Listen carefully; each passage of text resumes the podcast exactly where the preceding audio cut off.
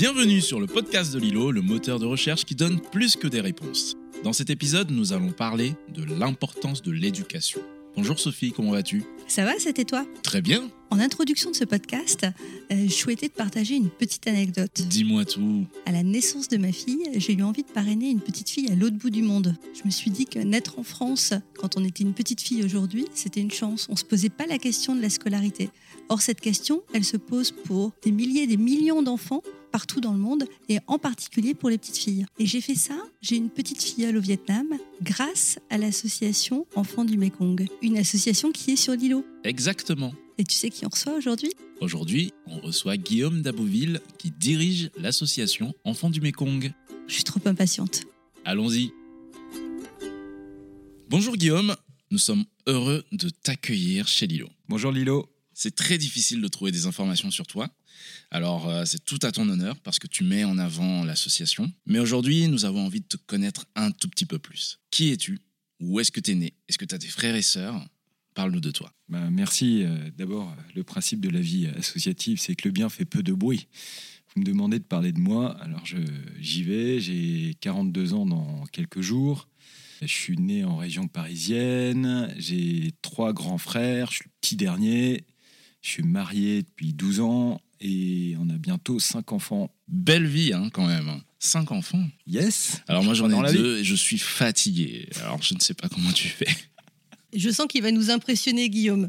Déjà là, cinq Ah oui. enfants, ça nous- top. moi j'en ai qu'une, ça nous impressionne tout de suite. Alors, comment est venu ton engagement euh, auprès d'enfants du Mekong? Tout est une histoire, à mon avis, d'appel. Et c'est bien la clé, à mon avis, de tout engagement associatif. Soit on se sent appelé à changer les choses, soit on se dit c'est pas pour moi, c'est pour les autres. Ce qui m'est arrivé, c'est l'histoire d'un appel. Moi, j'ai commencé euh, ma vie euh, de manière classique avec un parcours euh, marketing grande conso où je vendais des mousses au chocolat et des Actimel. J'ai travaillé chez Danone, après j'ai vendu des mousses au chocolat. Voilà, c'est très très bon et je m'éclatais.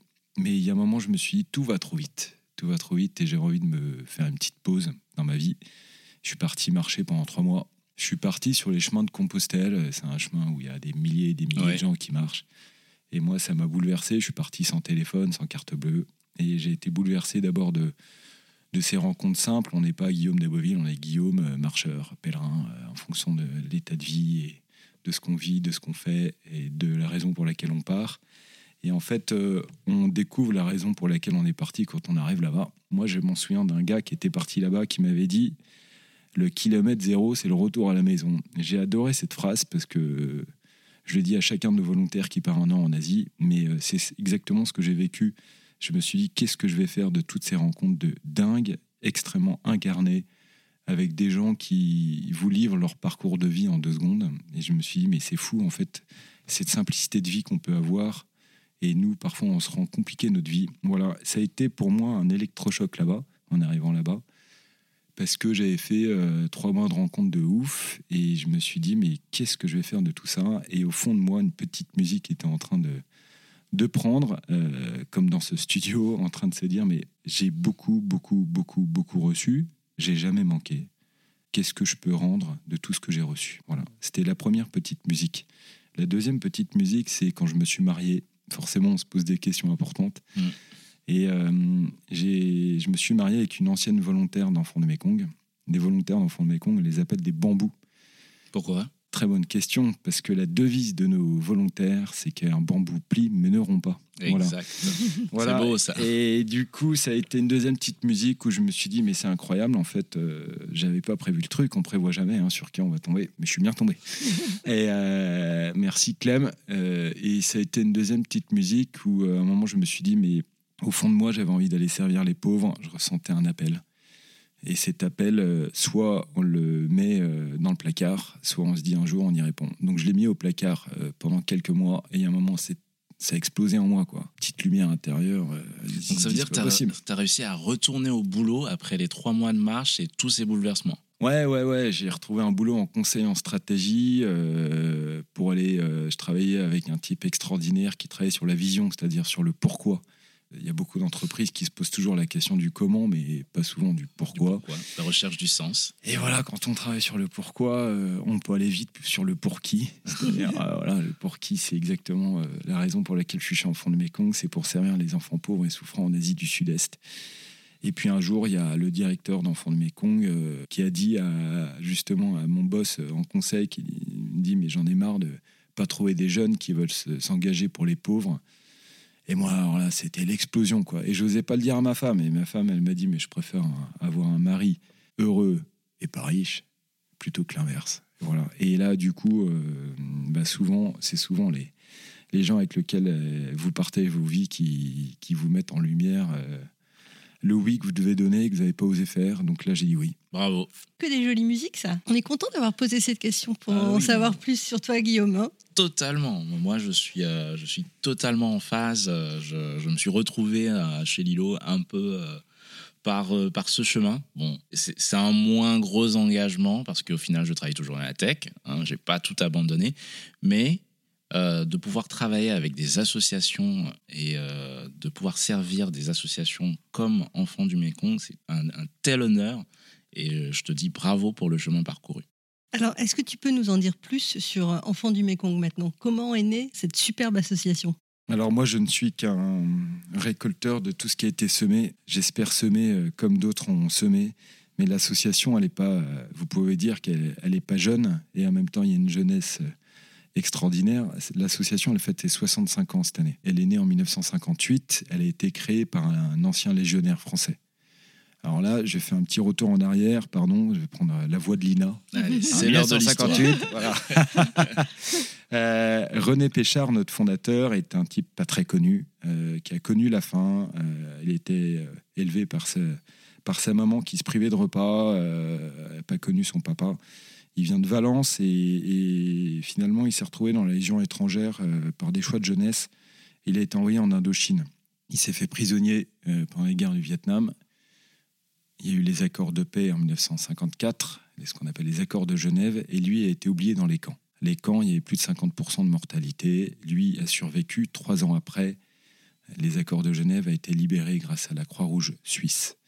Il pesait 35 kilos, il n'avait plus rien. Il s'installe à côté du Vietnam, au Laos, à Vientiane, et il monte un cabinet dentaire. On n'a jamais trouvé son diplôme de dentiste. Néanmoins, a priori, il, soignait bien les dents, parce qu'il s'est mis à, soigner même jusqu'à la princesse du Laos, paraît-il. Mais ça n'est pas l'important. Ce qui est important, c'est que son cabinet dentaire est pignon sur rue et qu'il a vu des enfants nés des guerres. Vous savez, dans toute guerre, il y a beaucoup de morts et aussi beaucoup de vies. Ces enfants étaient doublement abandonnés parce que c'était une honte d'avoir des enfants qui étaient nés de soldats français avec des mères euh, asiatiques. Donc ces enfants eurasiens étaient abandonnés. Et il s'est dit, euh, il les a vus dans la rue, il s'est dit, c'est pas possible de ne pas leur donner un avenir. Il a commencé à, leur, euh, se dire, mais il faut leur donner une éducation pour qu'ils puissent avoir un avenir, qu'ils ne soient pas doublement abandonnés. Il a commencé à accueillir deux enfants, et c'est toujours le oui du fondateur Trois semaines après, il y en a 15 qui arrivent. et on se dit, est-ce que j'y vais, est-ce que j'y vais pas? Et lui s'est dit, yes, j'y vais. Il a commencé à mettre en place des pensionnats un peu partout au Laos.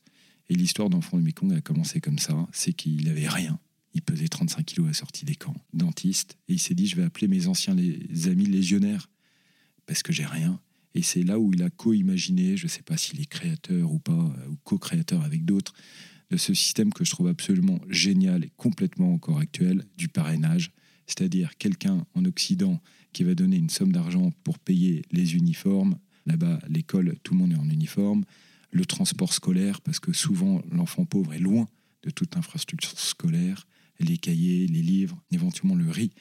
Euh, la nourriture, on mange beaucoup de riz en Asie, vous le savez bien. Et euh, à travers cette somme, on permet à un enfant d'aller à l'école, mais euh, ce qui est génial avec le parrainage, c'est aussi cet échange de lettres qui permet d'encourager la scolarité d'un jeune. Quand on est abandonné, euh, de savoir qu'il y a quelqu'un au bout du monde qui vous écrit une lettre, un encouragement, je peux vous le dire, je reviens d'Asie, c'est complètement dingue comme une lettre peut faire basculer une vie au-delà de, du montant donné pour couvrir la scolarité. Donc cette histoire a commencé au Laos. Et puis après, il y a eu en 1975 l'invasion des communistes. Euh, notre fondateur a dû s'en aller du Laos. Et on a été appelé assez vite dans les camps de réfugiés en Thaïlande. Il y avait un afflux de réfugiés du Vietnam, du Cambodge avec les Khmers rouges et du Laos Mm. dans des camps de réfugiés. Et là, on a commencé à mettre en place une aide énorme. C'était du temps de Kouchner, euh, qui a créé MSF à ce moment-là, Mm. du temps du Père Sérac, qui était connu aussi pour sa bonté, de mettre en place des, des aides dans les camps de réfugiés. Et là, le parrainage nous a, au départ, été mis en place pour permettre à des enfants de ne pas être abusés par les soldats. Vous imaginez, on est dans les années 80, et pour payer des fruits et légumes à travers les barbelés aux paysans thaïlandais pour qu'ils puissent avoir des, besoins euh, nutritifs normaux pour des petits-enfants de cet âge-là. Les camps ont fermé un jour, et là, c'est un drame. Double déracinement. Vous êtes déjà, on vous impose de sortir de votre pays à cause de crise politique, et là, on vous dit, vous allez devoir retourner dans votre pays. Il y a certains camps, il y avait 50% de suicides. Nous, notre fondateur, à cette époque-là, il a dit, on promet à toutes les familles qu'on parraine de faire le maximum pour pas vous abandonner. C'est là où on a commencé à envoyer les premiers volontaires qui étaient portés par ATD Carmonde, les premiers fameux bambous. Mm. Et la première mission des bambous, c'était de dire retrouver les familles et les enfants qui repartent au Cambodge, au Vietnam, au Laos. Vous voulez que je vous dise un truc? On a retrouvé plus de 90%. Waouh. Et c'est là qui s'est passé l'ouverture au Vietnam et au Cambodge. On a commencé à démultiplier les programmes de parrainage dans ces pays. Et puis c'est là où on a commencé à construire des écoles. Une petite histoire. Il restait des Khmers rouges quand on est arrivé au Cambodge et il y avait encore des combats. Notre combat, c'est de dire que l'éducation peut permettre des processus de paix de fou et permet de, quand on s'occupe du plus pauvre et de l'éducation de- des enfants du pays, eh ben, on peut permettre à des processus de paix de se mettre en œuvre. Un exemple, une école qu'on a dû reconstruire 17 fois en bois, détruite 16 fois 17 par les, fois? Non. Ouais, détruite 16 fois par les Khmers rouges et la 17e fois, ils l'ont laissé. Vous voyez, l'éducation finit toujours par payer, mais il faut être tenace. Est-ce que tu peux nous parler peut-être de comment est-ce que effectivement vous voyez, vous travaillez l'éducation euh, chez Enfants du Mékong Parce que j'ai l'impression que bah, c'est devenu depuis euh, vraiment le socle de, de votre action, le point de départ en fait de l'intégration et du développement. Ah bah totalement. hein. Euh, la phrase de Nelson Mandela, hein, euh, l'éducation est la meilleure arme pour lutter contre la pauvreté. Alors je ne sais pas si on peut parler d'armes, mais de moyens, ça c'est clair. Je pense qu'avant de parler d'éducation, on va parler de compassion. Alors vous, de réhabiliter la dignité d'enfants qui parfois sont considérés comme des objets. On travaille autant dans les, parfois pour sortir des enfants de réseaux de prostitution, de camps de, ré- de réfugiés, d'handicap, de maltraitance. Clairement, la première chose, c'est on ne peut pas permettre à un enfant d'aller à l'école si on l'a pas réhabilité dans sa dignité. Donc la première étape, c'est presque d'aimer avant d'aider, de comprendre la situation de ces enfants. Quand on a un enfant chiffonnier de la rue, vous savez, euh, moi je, reviens des Philippines, euh, on voit des enfants qui prennent un carton et qui se mettent dans les poubelles. C'est courant, donc d'abord, vous pouvez pas dire à un enfant d'aller à l'école s'il se considère pas comme un enfant. Donc c'est dire à un enfant que c'est pas un déchet et une poubelle, mais dire qu'il a une dignité, qu'il a le droit d'être un petit bonhomme et qu'il a le droit d'avoir un avenir. Donc euh, on peut pas proposer à un enfant d'aller à l'école si d'abord on l'a pas réhabilité euh, dans sa dignité, c'est-à-dire pris conscience de, de sa fragilité, de sa souffrance et de dire qui il est et, et de la chance qu'il peut avoir de vivre. Donc ça c'est la première chose. Et il y a- on voit trop de drames de dire euh, ah ben on va sortir des chiffonniers et les mettre tout de suite à l'école, ça marche pas. Mhm. Donc d'abord de les aimer avant de, de se dire on va vous permettre d'aller à l'école. La deuxième chose c'est qu'il y a beaucoup beaucoup beaucoup d'enfants. Je vais pas vous sortir des chiffres sur l'alphabétisation en Asie et dans le monde entier, vous les connaissez mieux que moi. Mais on voit euh, aussi que l'éducation, il est lié d'abord à des enfants qui n'y ont pas accès pour plusieurs raisons. La première raison, c'est soit euh, des conflits, soit parce qu'ils n'ont rien, soit parce qu'ils ne savent pas qu'ils ont le droit d'aller à l'école, soit parce que ce sont des enfants de riziculteurs, de paysans, de journaliers euh, qui représentent dans la main-d'œuvre au champ, soit euh, parce qu'ils ne savent même pas qu'il y a une école à côté de chez eux. Donc c'est de convaincre aussi avec les parents de dire on va vous permettre, on va permettre à votre enfant de savoir lire et écrire.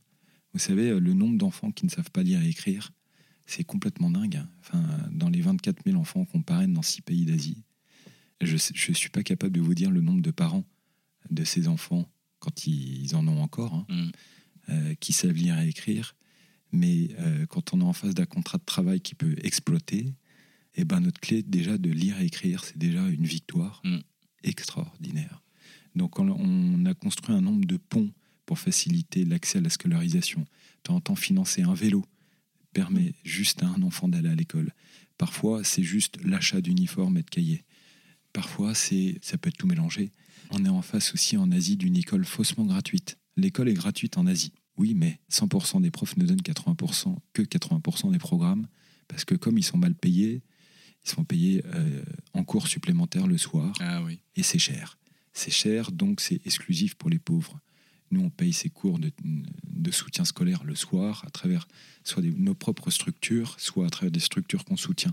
Vous voyez, ça passe par du soutien scolaire, ça passe par du transport, ça passe par l'achat d'uniformes, ça passe aussi simplement pour euh, permettre à, des enfants et à des familles d'avoir les revenus de nutrition, de riz. On l'a vu pendant le Covid, avec beaucoup, beaucoup de populations confinées qui n'avaient même plus les moyens de subsistance. Tu nous as parlé 24 000 enfants qui sont aujourd'hui, je dirais, euh, soutenus, scolarisés grâce à votre action. Comment est-ce que vous les euh, trouvez le, terme me paraît vraiment mal choisi, mais comment est-ce que vous les identifiez? Comment est-ce que, est-ce que vous êtes amené à faire des choix? Comment ça se passe concrètement? Alors, quitte à vous surprendre, Enfant de Mekong ne fait rien, excepté parler chez Lilo. Le principe euh, pour nous de la vie humanitaire, c'est pas surtout pas de créer, mais de répondre. C'est important parce que on peut arriver avec notre regard de français en Asie. On est là pour répondre à ces cultures. On répond à plus de euh, 1500 bénévoles qui travaillent pour nous en Asie et qui nous appellent et qui connaissent la situation des enfants là-bas. Donc Enfant de Mekong attend d'être appelé. Malheureusement, on est bien plus connu en Asie qu'en France. Mm. Les besoins sont tellement innombrables qu'ils viennent. Ça peut être un chef de village, ça peut être un religieux, chrétien, bouddhiste, qui vient nous chercher, qui a un sens, vraiment une connaissance des familles dans un village, dans un lieu, dans un bidonville, et qui nous dit Mais je connais la situation des familles, est-ce que vous voulez pas venir nous aider pour mettre en place du parrainage d'enfants ou du soutien de projets de développement? Nous, on va voir, grâce à nos super bambous, euh, ou nous-mêmes, hein, on va tout le temps sur le terrain. Moi, j'y vais trois fois par an minimum, un mois, euh, donc euh, trois mois par an, pour aller visiter, comprendre. Nos critères, après, sont simples. L'extrême pauvreté des familles. On va vérifier qu'effectivement, on est là pour aider des enfants pauvres. La motivation, la capacité à aller à l'école. Si l'enfant est pauvre et pas motivé, on ne pourra rien faire. C'est comme avec nos propres enfants. Mm. S'il y a une motivation, un désir pour y aller, c'est dingue. Je peux témoigner que quand on donne une chance à un enfant motivé en Asie, c'est dingue ce qui se passe. Il va pas attendre une deuxième chance, il y va tout de suite. Eh bien, on parle beaucoup d'éducation là, en fait, et euh, j'aimerais quand même rappeler que Enfants du Mékong travaille sur six thématiques. Pour commencer, enfin, moi, j'invente rien, hein, je ne vais pas faire l'expert, j'ai juste été sur le site. On parle de handicap, euh, de maladies chroniques, de, de populations isolées euh, dans le monde rural, de réfugiés et de populations déplacées, on en a parlé tout à l'heure, de, de l'aide que vous pouvez apporter dans les bidonvilles et de l'éducation des filles. La dernière, c'est d'aider les, minorités ethniques. Mais euh, en fait, je vois que des sujets extrêmement importants, des sujets extrêmement urgents. Et euh, j'ai vu dans une interview que tu as faite ailleurs que euh, tu disais que vous ne travaillez pas dans l'urgence. Le problème, c'est que le monde, lui, a des urgences. Quelles sont ces urgences qui vous appellent aujourd'hui sur le terrain? Là, on parle d'éducation, c'est une urgence absolue. Mais euh, depuis le Covid, quelles sont les urgences qui vous ont appelé, euh, à vous, enfants du Mékong, un peu partout? Merci. Je pense qu'il ne faut pas mélanger urgence et précipitation. Nous, on est une association où, de temps en temps, on nous demande, euh, vous savez, de plus en plus, le monde cari- caritatif et humanitaire, on lui demande des indicateurs et, d'aller vite. Dans l'éducation, c'est impossible d'aller vite. Les gens qui soutiennent un an, c'est pour acheter un cartable. On ne sait même pas si le jeune va être bon en mathématiques ou en khmer. Donc, euh, c'est là où on se positionne comme une association de développement. Notre impact, il est sur 25 ans, sur une génération. Maintenant, on est face à des urgences qui sont énormes. L'enfant de Mekong euh, bénéficie de beaucoup de dons privés, non pas de manière idéologique, mais pour répondre de manière très rapide. C'est là où on, est, on traite des urgences. Je vais prendre une urgence en ce moment qu'on a, dont peu de personnes parlent, et merci de me proposer d'en parler. Aujourd'hui, il y a une guerre en Birmanie. Il y a une guerre en Birmanie depuis euh, février 2020. Peu de personnes euh, en parlent, peu de médias en parlent. C'est aussi violent qu'en Ukraine. 75% de la population est en dessous du seuil de pauvreté. C'est une guerre civile où une junte militaire a repris le pouvoir. 95% de la population est contre cette reprise en main. Il y a un mouvement de, dé- de désobéissance civile qui s'est mis en œuvre avec des combats entre 200 milices armées contre leur propre gouvernement, deux années sans école, des enfants euh, à partir de l'âge de 11 ans qui sont recrutés comme enfants soldats, alors qu'on avait vu une initiative démocratique possible dans ce pays. Avec Aung San Suu Kyi, oui, qui était sous le feu des médias à cause de l'affaire Rohingyas. Néanmoins, il y avait quand même une ouverture démocratique qui était possible. Aujourd'hui, le pays bascule dans, le sang. 95% des ONG se sortiraient. Nous, on a décidé de rester. On soutient 15 000 enfants dans des écoles de jungle. On appelle ça des écoles informelles. Entre nous, ce sont des écoles clandestines dans 134 villages. Des enfants qui sont cachés par euh, des autorités locales, des, des professeurs démissionnaires qui ne veulent pas revenir à l'école du gouvernement parce qu'ils considèrent que c'est un Mmh. gouvernement dictatorial où euh, nous, on recrute euh, plus de 850 professeurs dans 134 villages pour éviter que des enfants pardon, se suicident, parce qu'il n'y a pas d'issue, que ce soit des générations sacrifiées. La deuxième chose, c'est qu'ils partent dans d'autres pays, Iran, Pakistan, Israël et autres. Et troisième chose, c'est qu'ils puissent maintenir un processus éducatif parce qu'ils y ont le droit et que ce sera la génération qui va reconstruire son pays. Au-delà de tout jugement politique, nous sommes là pour servir des enfants pauvres en situation d'urgence à travers l'éducation. C'est là où je vous le dis, l'éducation peut permettre des processus de paix, même si on ne fait pas de politique, alors qu'aucun processus de négociation de paix n'est en cours en ce moment. Nous, on se dit que c'est à travers les plus pauvres et à travers l'éducation qu'il peut y avoir une prise de conscience des deux parties. Donc oui, on soutient euh, avec 52 euros, vous permettez à un enfant dans ces écoles informelles d'avoir une scolarité d'un an. Je ne sais pas jusqu'à quand ça va durer, parce Mhm. que la situation est d'une instabilité totale. Voilà un exemple d'urgence auquel on est confronté. On travaille aussi avec les autorités françaises, avec l'ambassadeur de France, évidemment. Mais ça, c'est une urgence majeure, parce que comme beaucoup, beaucoup d'ONG se sortiraient du fait de la guerre et de l'instabilité politique, nous, on a décidé de rester, et du coup, on est de plus en plus appelés. Et euh, l'école de l'État ne tourne plus du tout? Alors, l'État, c'est gouverné par des militaires, imposé euh, de réouvrir les écoles, sauf que on est en face de ce qu'on appelle un CDM, Civil Disobedience Movement, où l'ensemble de la population qui est contre ce coup d'État, donc que ce soit les corps d'État, transport, euh, administration, école euh, et autres, font un espèce de mouvement de grève générale depuis Mhm. 18 mois en protestation, euh, voire euh, recrutement dans des milices pour lutter contre cet état de guerre et de prise en main du, du pouvoir, qui fait qu'aujourd'hui, il y a, je crois, 15 à 20% des écoles qui ont rouvert.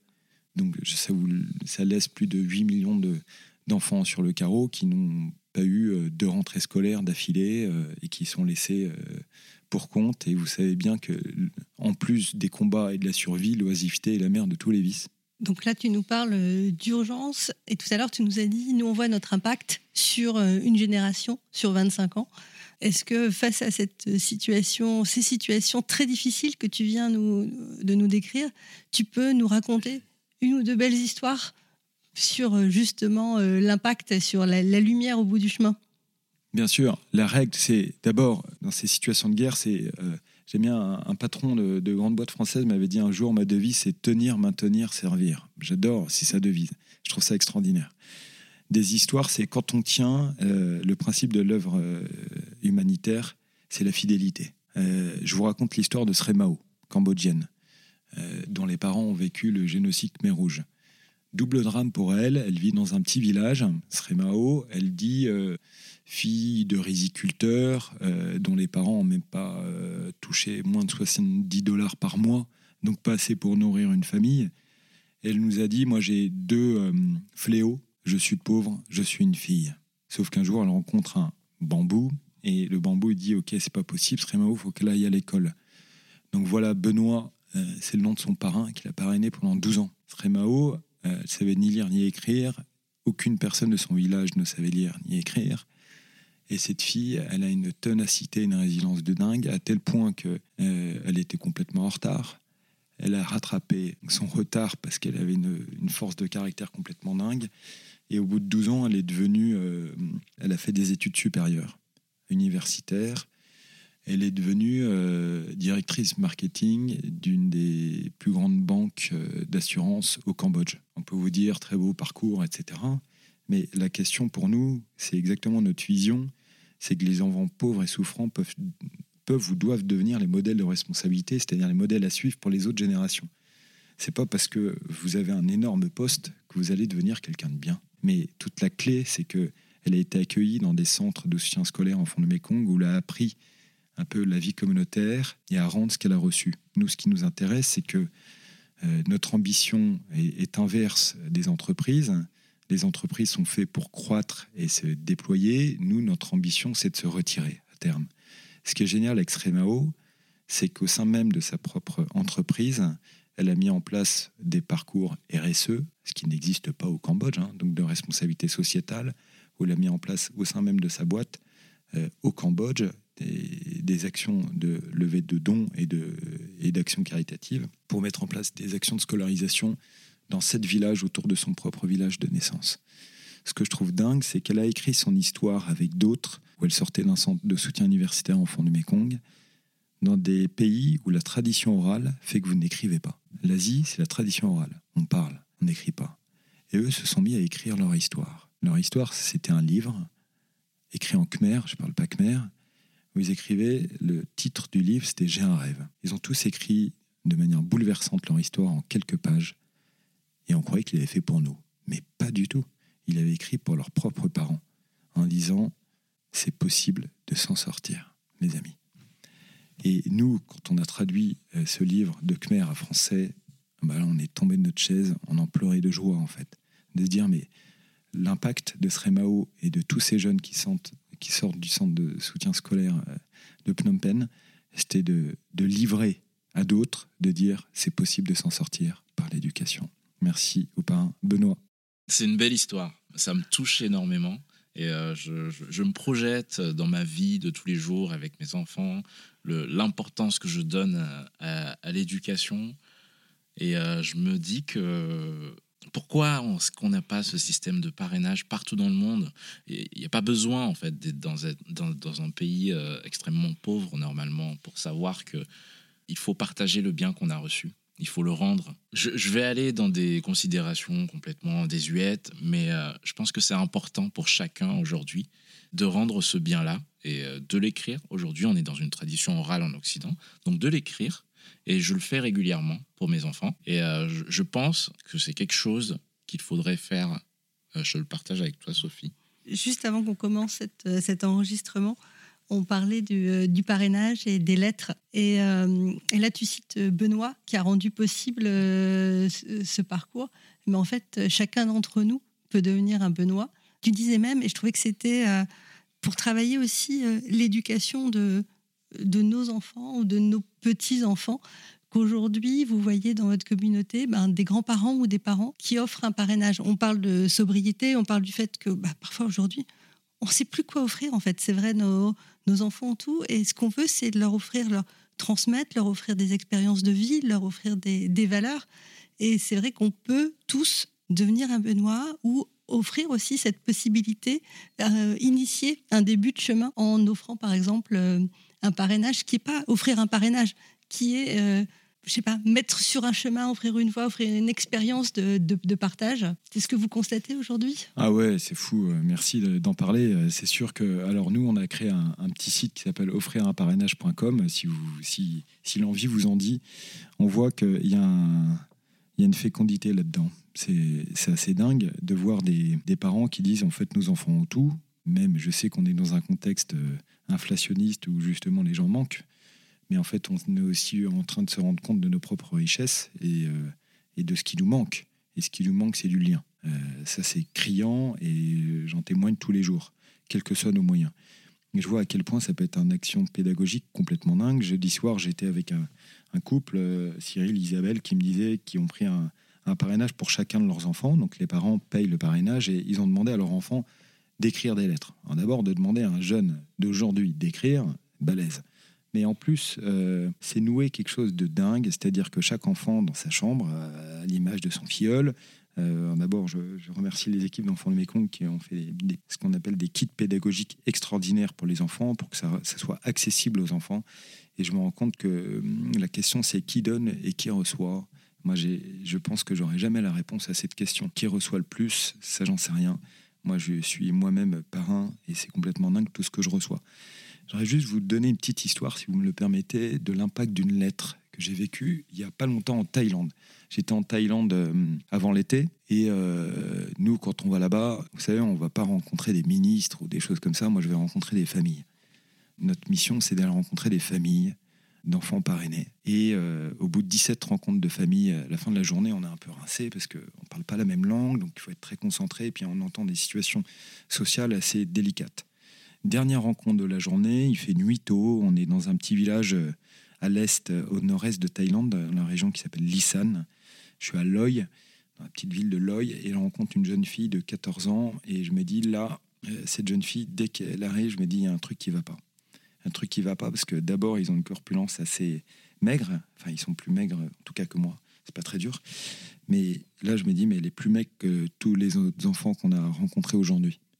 14 ans, cette petite fille, je lui dis mais est-ce que tu manges à ta faim? Elle me dit non. J'ai combien de repas tu sautes par jour? Elle me dit j'en saute un, un et demi depuis six mois.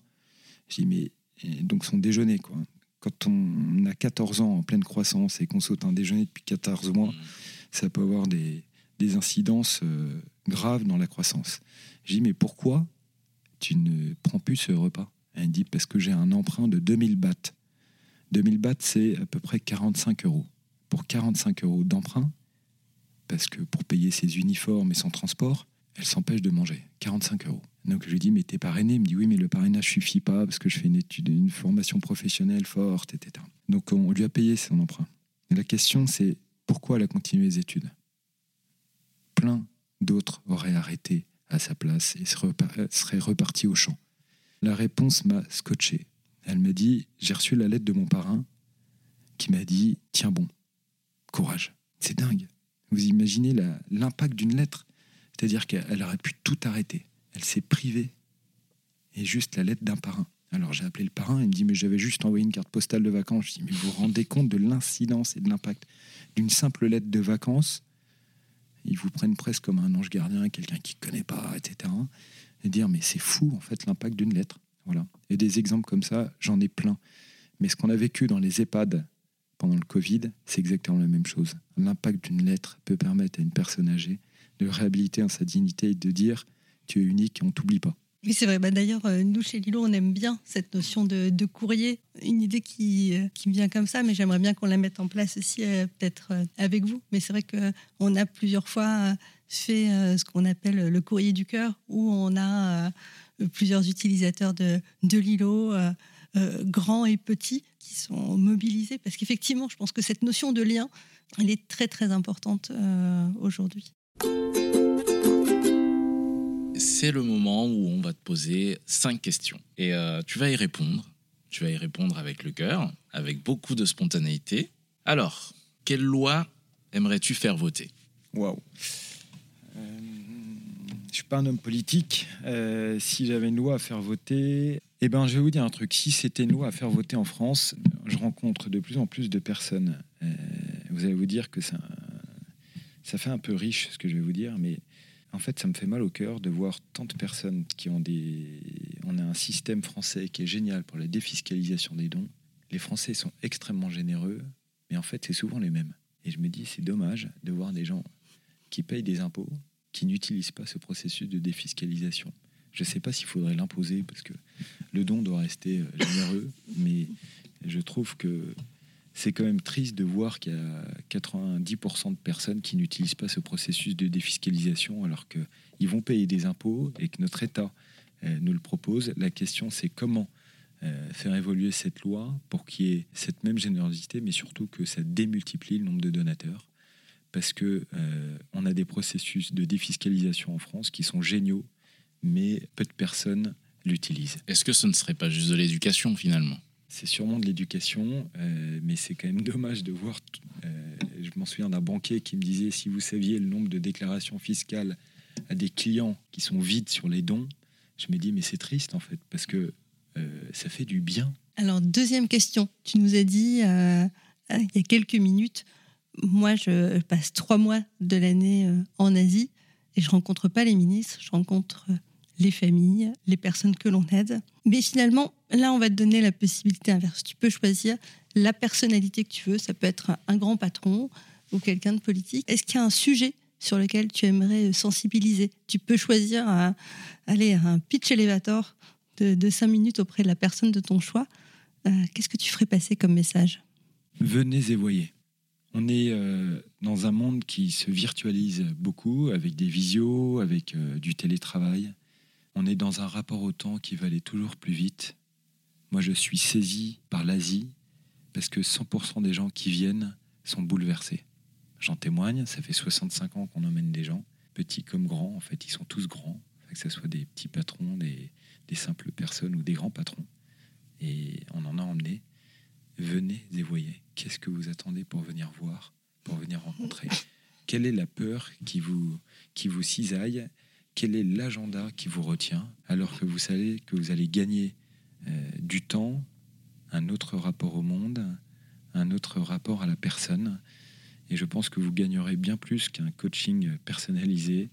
Venez et voyez. Moi, je vous propose euh, de vous emmener pour vivre ce que nous vivons de manière simple, peut-être renoncer à votre confort, mais le pauvre nous enseigne de manière complètement dingue. À chaque fois, je rentre bouleversé par leur rapport au temps, par des familles qui nous donnent ce qu'ils n'ont pas. Qu'est-ce que vous attendez pour venir voir? Troisième question. Alors, quelle habitude ou alors quel geste euh, J'ai déjà ma petite idée. Est-ce que tu encourages nos auditeurs à faire dorénavant ou alors à ne pas faire? La clé du monde humanitaire, c'est le bouche à oreille. Nous, enfants du Mekong, on a peu de moyens de communication et Lilo nous permet d'être un, un haut-parleur extraordinaire.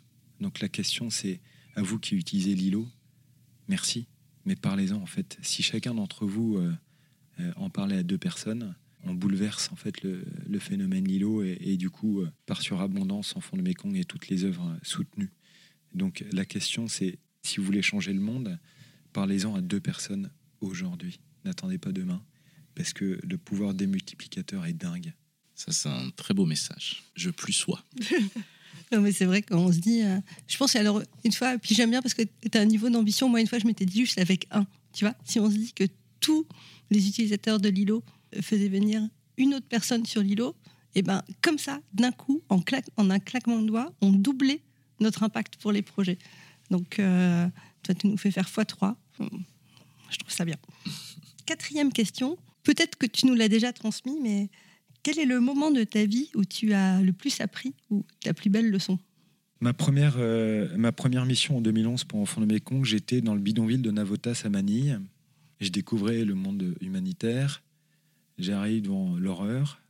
Euh, tous les sens sont pris. On est dans une décharge à ciel ouvert. Donc, c'est des bateaux poubelles qui arrivent euh, et qui déchargent les déchets d'une mégalopole de 22 millions d'habitants. Donc, ça, vous êtes en apesanteur quand vous marchez sur des déchets qui sont sur l'eau. Euh, tous les sens sont saisis. Vous avez, ça pique. Et là, je rencontre un jeune de 12 ans qui s'appelle Jeremiah, torse nu, qui avait euh, beaucoup de noir de charbon, parce qu'il faisait cramer du bois pour, euh, pour vendre du charbon, quelques pesos dans les rues de Manille. Et, il, vient vers moi. Et moi, j'étais pas bien. hein. C'est vraiment, on est au milieu de l'enfer. Et je lui dis, OK, comment t'appelles-tu? Quel âge as-tu? Euh, Quel est ton rêve? Et là, il me regarde dans les yeux, il me saisit par le t-shirt et il me dit, en me fixant droit dans les yeux, je suis pas plus malheureux que toi. La clé de notre monde humanitaire, c'est pas de vouloir sauver le bidonville de Manille, c'est de dire on va commencer par Jeremiah. Jeremiah est parrainé aujourd'hui, va à l'école. C'est pas nous qui allons régler le problème de, de Navotas. Soit on regarde en disant je vais permettre de sauver une vie par une vie. C'est pas moi qui vais régler le problème de la crise politique en Birmanie. C'est pas moi qui vais régler le problème des SDF en France. C'est pas moi qui vais régler le problème de l'éducation. Par contre, notre, notre action, il est de sauver une personne, et après une autre personne, et après une autre personne. Et voilà la clé, c'est on n'est pas là pour régler des situations, on est là pour sauver des vies. Et dernière question. Qu'est-ce qui te fait penser qu'on va s'en sortir? L'îlot, c'est des gouttes d'eau.